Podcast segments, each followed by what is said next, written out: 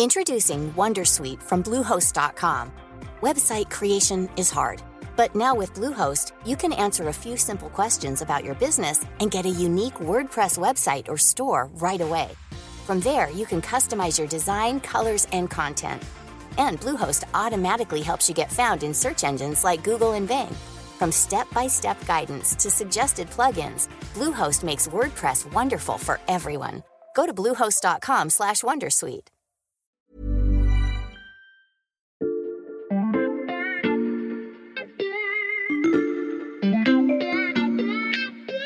Salut, c'est Xavier Yvon. Nous sommes le mardi 20 septembre 2022. Bienvenue dans La Loupe, le podcast quotidien de l'Express. Allez, venez, on va écouter l'info de plus près.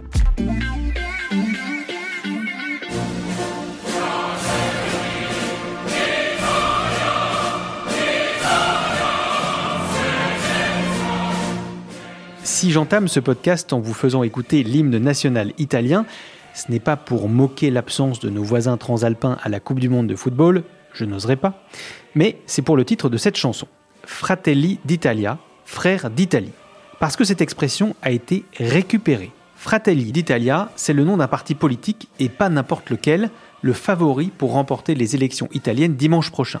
Une formation aux racines fascistes dirigée par une femme charismatique aux idées radicales dont le nom est aujourd'hui sur toutes les lèvres en Italie. Giorgia Meloni. Elle a 45 ans et elle pourrait réaliser un coup double historique, première femme à diriger l'Italie et première chef de gouvernement issue de l'extrême droite. Un scénario que personne n'imaginait il y a encore un an et un scénario observé de très près par toutes les chancelleries européennes qui craignent que l'Italie ne serve de laboratoire à un modèle radical. L'enjeu est de taille et on a décidé d'y consacrer deux épisodes de la loupe. Nous allons vous raconter l'ascension fulgurante de Giorgia Meloni, ses propositions chocs comme un blocus militaire contre les bateaux de migrants, ou encore sa fascination pour les dirigeants autoritaires à la Victor Orban. Épisode 1, Giorgia d'Italia. À la rédaction de l'Express, on a de la chance. Notre spécialiste de l'extrême droite, Camille Vigogne-Lecoat, parle aussi couramment italien. Buongiorno Camille. Ciao Xavier, come stai? Ça va bien. Camille, pour ton enquête sur le phénomène Giorgia Meloni, tu t'es bien sûr rendu en Italie. Oui, et d'ailleurs, je t'ai rapporté un petit quelque chose. Un souvenir d'Italie qui se mange? Non, qui s'écoute, ouvre bien tes oreilles. Giorgia!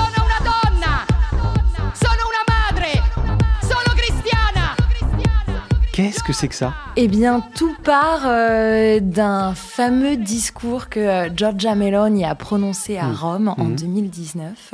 Pour rien te cacher, moi, c'est comme ça que j'ai découvert Giorgia Meloni avec cet extrait. Io sono Giorgia! Sono una donna! Sono una madre! Sono cristiana! Je suis une femme, je suis une mère, je suis chrétienne. Mhm. Elle fait un grand discours pour critiquer le mariage homosexuel, pour vanter la famille traditionnelle, pour critiquer le lobby LGBT.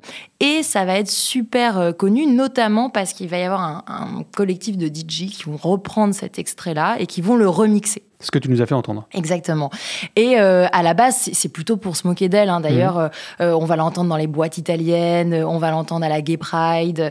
Sauf qu'en fait, ça a eu un peu l'effet inverse Mhm. euh, et que ça a paradoxalement contribué à sa popularité jusqu'à ce que Io sono Georgia, donc cette phrase qui dit je suis Georgia, ça va devenir sa signature. Ça va même se retrouver en une de son autobiographie, son livre, Mhm. euh, où on explique son parcours, son positionnement, etc. Un élément assez clé de sa campagne et de sa progression ces dernières années parce que ça a fait un carton en Italie. Et ce livre, il s'appelle justement Io sono Georgia. Et ce phénomène Giorgia Meloni, toi, tu l'as observé de près sur le terrain en la suivant en campagne électorale. Oui, c'est ça. Je l'avais déjà rencontré il y a trois ans pour l'Express. Mhm. J'étais allée la voir à un congrès des conservateurs à Rome et je l'ai revue euh, fin août pour l'Express. Je suis allée la voir cette fois à Catane, en Mhm. Sicile. Alors c'est impressionnant parce que euh, déjà, moi, je me souvenais plus à quel point elle était toute petite. Enfin, Mhm. euh, C'est vraiment une toute petite femme blonde. Alors c'est c'est peut-être une déformation, mais on s'attend pas à la puissance qu'elle va dégager. En fait, c'est vraiment une oratrice euh, née. Euh, elle se déplace sur scène sans notes. Euh, elle note juste les deux trois petits points dans sa main. Euh. C'est un petit truc qu'elle a à chaque fois. Donc elle a aucun papier. Elle s'approche pas une seconde du pupitre. Elle a un micro, un micro main qui lui permet de se balader sans fil partout et Mm. elle hurle. Enfin, elle vocifère. Deve andare a casa per fare posto a chi sa lavorare e non c'è la destra del PD! Et il y a une anecdote assez marrante de ce meeting en, Sicile où elle se met à hurler. Alors, je sais plus si c'était contre la gauche, les syndicats ou autre. Mhm. Et à un moment, il y a son staff qui lui fait un peu un petit signe. Elle s'arrête. Elle dit ah pardon excusez-moi on dit que je crie euh, mais euh, c'est parce que je suis de la Garbatelle donc un quartier très populaire de Rome euh, ça ressort mais je sais qu'il faut que je sois plus calme et ça ça illustre toute la difficulté et l'enjeu de sa campagne qui est d'une femme politique très radicale qui doit rassurer et qui doit apparaître beaucoup moins inquiétante qu'elle ne peut l'être. J'ai dit en introduction que Giorgia Meloni était la favorite du scrutin. Est-ce que les, jeux sont faits? Alors, en politique, les jeux sont jamais faits. Il faut euh, toujours euh, rester sur euh, l'idée qu'un sondage, c'est une photographie de l'opinion à un mmh. instant T. Que ce qui compte, c'est les dynamiques, etc. Mais une fois qu'on a dit toutes ces précautions d'usage, la coalition de droite aujourd'hui, elle est 19 points en avance sur la coalition de gauche. Hmm. Donc, ça serait vraiment une incroyable surprise euh, si euh, la coalition dont fait partie Giorgia Meloni ne gagnait pas. Ce qu'il faut savoir, c'est que dans cette coalition, euh, pour, pour faire simple, hmm. il y a trois partis, le centre droit de Berlusconi, hmm. l'extrême droite de la Ligue de Matteo Salvini et Giorgia Meloni qui est à la tête de son parti, on l'a dit, Fratelli d'Italia. Mais à l'intérieur de cette coalition, la particularité italienne, c'est qu'ils sont à la fois alliés, ils ne peuvent gagner qu'ensemble mmh. et en même temps ils sont rivaux. Donc ce qui va compter, c'est chacun se présente quand même séparément. L'électeur il va choisir de voter soit la Ligue, soit euh, Fratelli, soit euh, le centre droit de Berlusconi. Euh, et le parti qui arrivera en tête aura comme mission de former un gouvernement. Si tout se passe comme les sondages l'indiquent, il y a de fortes chances que d'une, Giorgia Meloni soit le parti au sein de la coalition qui arrive le plus haut et qu'en plus elle se retrouve chargée de former un gouvernement et donc dans la position d'occuper le poste de président du Conseil Premier ministre italien, le poste le plus important en Italie aujourd'hui. Et ça, personne ne l'avait vraiment vu venir Non, personne, parce qu'il faut savoir que Giorgia Meloni, même si elle est depuis longtemps euh, dans la politique italienne, euh, son parti, il est très récent. Elle crée Fratelli d'Italia en 2013. Sa trajectoire, c'est vraiment celle d'une comète. Elle est à un peu plus de 1% en 2013, la première année où, mmh. où elle, est, euh, elle est candidate. Elle doit être à 4,8 il y a 5 ans. Et aujourd'hui, elle est donnée dans les sondages, enfin Fratelli d'Italia est donnée dans les sondages autour de 20 25%. C'est une trajectoire qui est vraiment incroyable.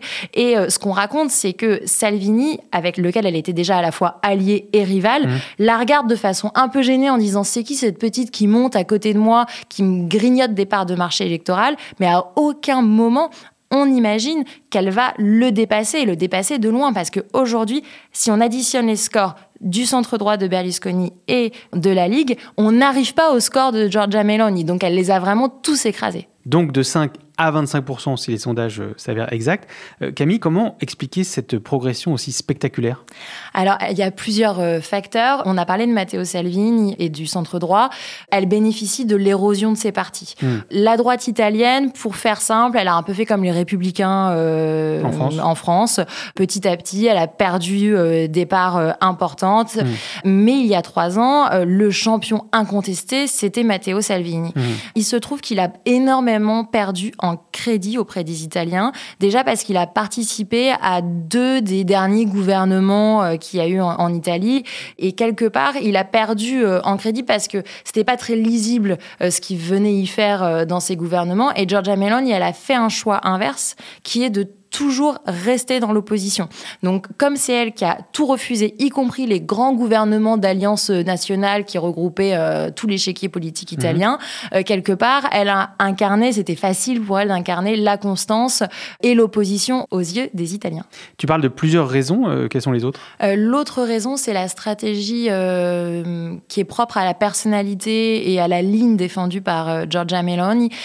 C'est compliqué pour des Français de réussir à situer exactement Fratelli d'Italia. Ce qu'il faut savoir, c'est qu'il hum, est héritier de plusieurs autres partis construits sur les ruines du fascisme.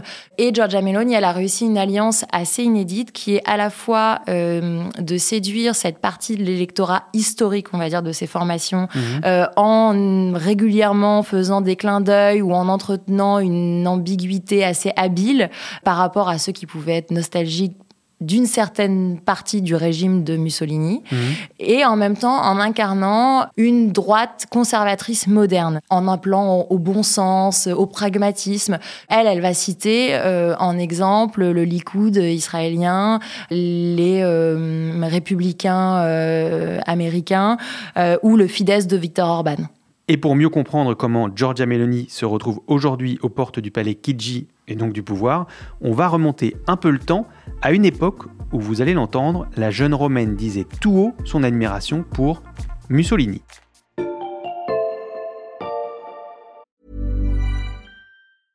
Ryan Reynolds here from Mint Mobile. With the price of just about everything going up during inflation, we thought we'd bring our prices down. So to help us, we brought in a reverse auctioneer, which is apparently a thing. Mint Mobile unlimited premium wireless. Ready to get 30, 30, bit to get 30, bit to get 20, 20, 20, bit to get 20, 20, bit to get 15, 15, 15, 15 just 15 bucks a month. So, Give it a try at mintmobile.com slash switch. $45 up front for three months plus taxes and fees. Promo rate for new customers for limited time. Unlimited more than 40 gigabytes per month. Slows. Full terms at mintmobile.com.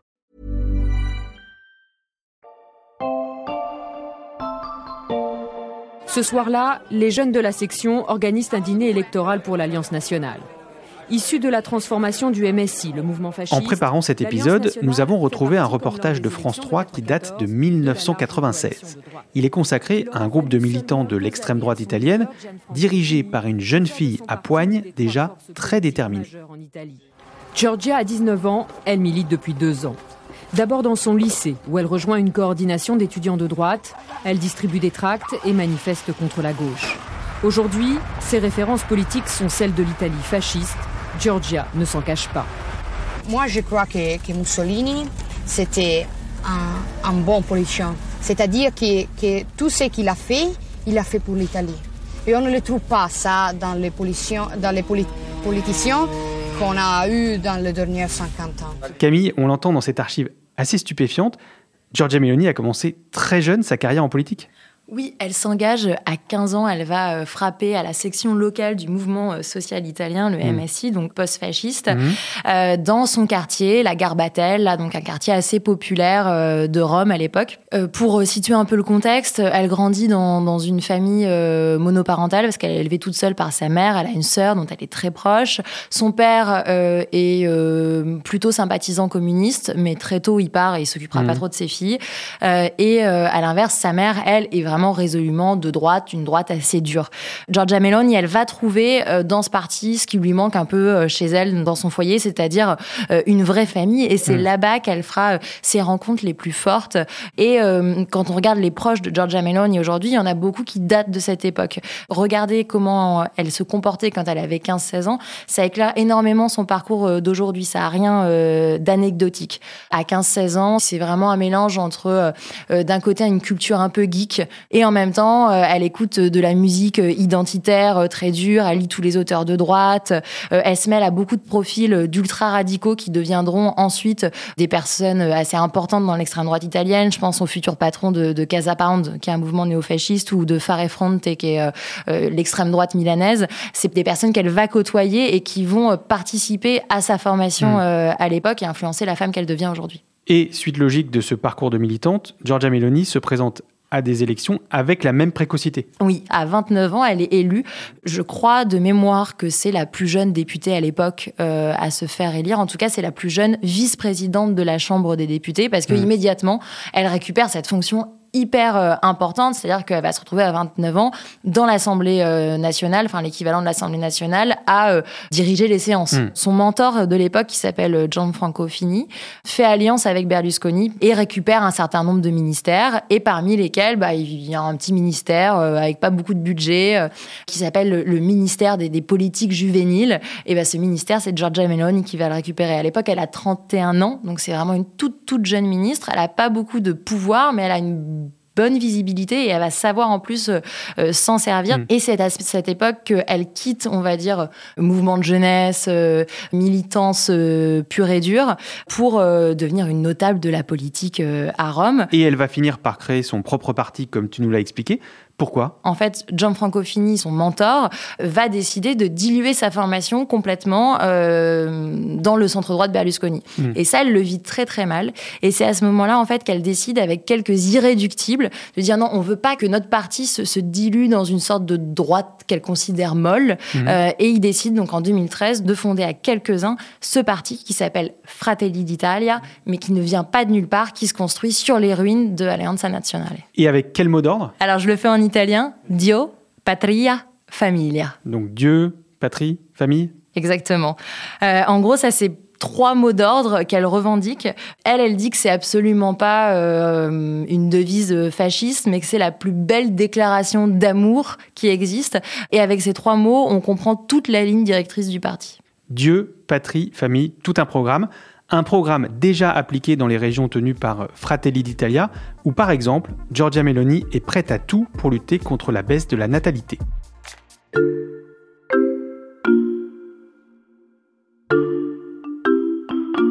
Xavier, est-ce que tu sais comment on dit extrême droite en italien? Pas vraiment, euh, estrema quelque chose? Estrema destra, c'est pas très compliqué, mais pour autant, c'est pas grave que tu saches pas le dire, parce que c'est un mot qu'on utilise très, très peu en Italie. Et pourquoi? Parce qu'en Italie, il n'y a pas de cordon euh, sanitaire. Euh, Il y a toujours eu euh, un jeu d'alliance entre le centre droit et la droite, au moins en tout cas depuis les années euh, Silvio Berlusconi, qui font que pour gouverner, la droite ne peut pas gouverner seule. Donc elle a eu l'habitude pendant longtemps de s'appuyer sur l'extrême droite, ce qui fait qu'on l'appelle pas comme ça du tout. La coalition actuellement euh, de droite, Mhm. euh, on l'appelle dans les journaux et même dans la presse de gauche la coalition de centre droit. Là où nous, ça serait impossible de l'appeler comme ça. Enfin, clairement, et la Ligue euh, de Matteo Salvini et Fratelli d'Italia correspondent à la définition qu'on utilise, nous, en France, pour parler euh, d'extrême droite. Mais en Italie, ce mot d'extrême droite, il reste utilisé uniquement pour parler des groupes, euh, grosso modo, des groupuscules néofascistes, pas Mhm. des partis en place. On préfère largement s'écharper sur la notion de fascisme. Et c'est ce qui s'est passé pour Giorgia Meloni? Oui, c'est euh, assez étrange parce que toute la campagne euh, s'est concentrée sur cette question. Mhm. Giorgia Meloni est-elle ou non fasciste? On a vu à la télévision italienne se succéder les experts, les historiens, les politiques, les opposants de Giorgia Meloni lui ont tous reproché euh, d'être fasciste. C'est vraiment le débat qui a structuré la campagne. Et alors, quelle est la réponse? Bah, c'est compliqué parce que d'un côté, évidemment, il reste des composantes fascistes dans le parti de, de Giorgia Meloni. Il y a la flamme tricolore, d'abord, c'est un symbole. Euh, c'est euh, cette flamme aux couleurs de l'Italie, euh, comme la flamme du, du Front National et du Rassemblement National chez Mhm. nous. Elle est sur la tombe de, de Mussolini. Et par ailleurs, c'est vrai que très régulièrement, quand on regarde qui sont les candidats investis aux élections locales, aux élections régionales de Fratelli d'Italia, on retrouve un certain nombre de profils très radicaux avec des nostalgiques du Duce qui régulièrement essayent euh, de construire une statue à telle ou telle figure euh, sombre du régime, qui se font prendre en photo euh, dans un salut fasciste. Enfin, Voilà, ces personnalités, elles existent. Elle n'a pas fait de grand ménage en arrivant à Fratelli d'Italia. Cependant, la question, elle est aussi en partie anachronique. Mm. Quand on pose cette question, on pose pas d'autres questions qui sont importantes. Le vrai risque, euh, c'est celle d'une Italie illibérale. Alors, c'est sûr que c'est moins frappant Mm. que une Italie fasciste, euh, mais Giorgia Meloni, moi j'en ai parlé avec euh, une chercheuse à Sciences Po euh, qui s'appelle Caterina Froio, qui est italienne et qui bosse sur les radicalités, et elle disait c'est une droite radicale et populiste avec un parti autoritaire et ethnocentriste. Donc ça, c'est le vrai danger. Euh, il suffit de se pencher sur le programme aussi de Giorgia Meloni pour voir ce qu'il y a encore de radical à l'intérieur. Et le fait de tout le temps parler du fascisme, bah, on occulte les autres dangers que comporte sa candidature. Alors, on a défini très précisément l'idéologie de Giorgia Meloni, et en pratique, tu parles de programme, que propose-t-elle si demain elle prend les rênes de l'Italie? Du point de vue euh, économique, on va dire que c'est euh, un programme de droite euh, classique, euh, libéral. Il y a quelques incohérences. Par exemple, elle dit qu'elle est attachée à pas créer de la dette et en même temps, elle a un programme qui est assez dépensier. Mais bon, là-dessus, c'est assez classique. Euh, si on regarde dans les points qui fâchent, il y a pour commencer la politique migratoire. Mm. Elle propose euh, un blocus naval euh, des bateaux de migrants. Donc concrètement, elle veut se servir de l'armée italienne pour protéger les côtes euh, de la péninsule et faire en sorte que euh, les bateaux de migrants qui arrivent de la Libye ou de la Tunisie ou voilà, ne puissent pas accoster euh, Mm. sur les côtes. C'est une mesure euh, qui a l'avantage de marquer très fortement les esprits des Italiens, mais c'est une proposition qui est complètement démagogique. Euh, ça, c'est le premier aspect sur la question des migrants. Il y a aussi la question de la politique familiale qui est très intéressante. Mhm. La crise de croissance de démographie que que connaît l'Italie actuellement. Il faut savoir qu'il y a 400 000 naissances par an seulement en Italie. C'est rien du tout, hein. c'est deux fois moins qu'en France. Mmh. Et face à ça, bah, Giorgia Meloni, elle promeut, euh, elle dit, je veux pas que les Italiens soient remplacés par euh, des migrants euh, venus d'ailleurs qui font d'autres enfants. Je veux que les Italiens refassent des enfants et promouvoir une politique familiale très forte. Mmh. Mais il y a aussi une lutte contre l'avortement qui va être très forte. Alors, elle, évidemment, elle dit que c'est une fake news, qu'elle a jamais voulu enlever le droit des femmes à avorter, mais elle veut elle parle d'incitation à la prévention contre l'IVG. Donc très concrètement, dans les régions où Fratelli d'Italia gouverne, il existe des limitations d'accès à la pilule abortive. Dans certaines régions, bah, c'est plus possible de les avoir chez le médecin, c'est plus possible de les avoir dans des plannings familiaux, on peut les avoir que à l'hôpital. Et puis au lieu de les avoir à huit semaines, on peut les avoir que jusqu'à six semaines de grossesse. Hmm. Donc autant dire rien du tout. Il y a plein de petites mesures qui font que concrètement, c'est plus difficile d'avoir accès à ce droit. Donc on est quand même complètement dans un renversement euh, de valeurs euh, et ça c'est un danger énorme sur euh, le droit des femmes en Italie. Un programme, on l'entend, ultra conservateur qui inquiète une partie de l'Italie, mais aussi de l'Europe. Giorgia Meloni préfigure-t-elle une vague autoritaire et radicale sur le continent? On tâchera de répondre à cette question demain dans le prochain épisode, toujours avec toi Camille. Oui, et on verra qu'en France, certains dans le camp d'extrême droite rêvent d'un destin à la Giorgia Meloni. Camille Vigonne-Lecoat, je rappelle que tu es notre spécialiste de l'extrême droite ici à l'Express et qu'on peut lire ton grand récit sur Georgia Meloni sur notre site. Chers auditeurs, profitez-en, les trois mois d'abonnement numérique ne coûtent que 99 centimes en ce moment. Et pour être certain de ne pas rater notre deuxième épisode, Pensez à vous abonner à La Loupe sur la plateforme que vous utilisez pour écouter des podcasts, que ce soit Spotify, Apple Podcast ou Castbox. N'hésitez pas à nous mettre des étoiles si ça vous a plu et à nous laisser des commentaires, nous les lisons toujours avec attention. Cet épisode a été monté par Charlotte Barris et réalisé par Jules Cros.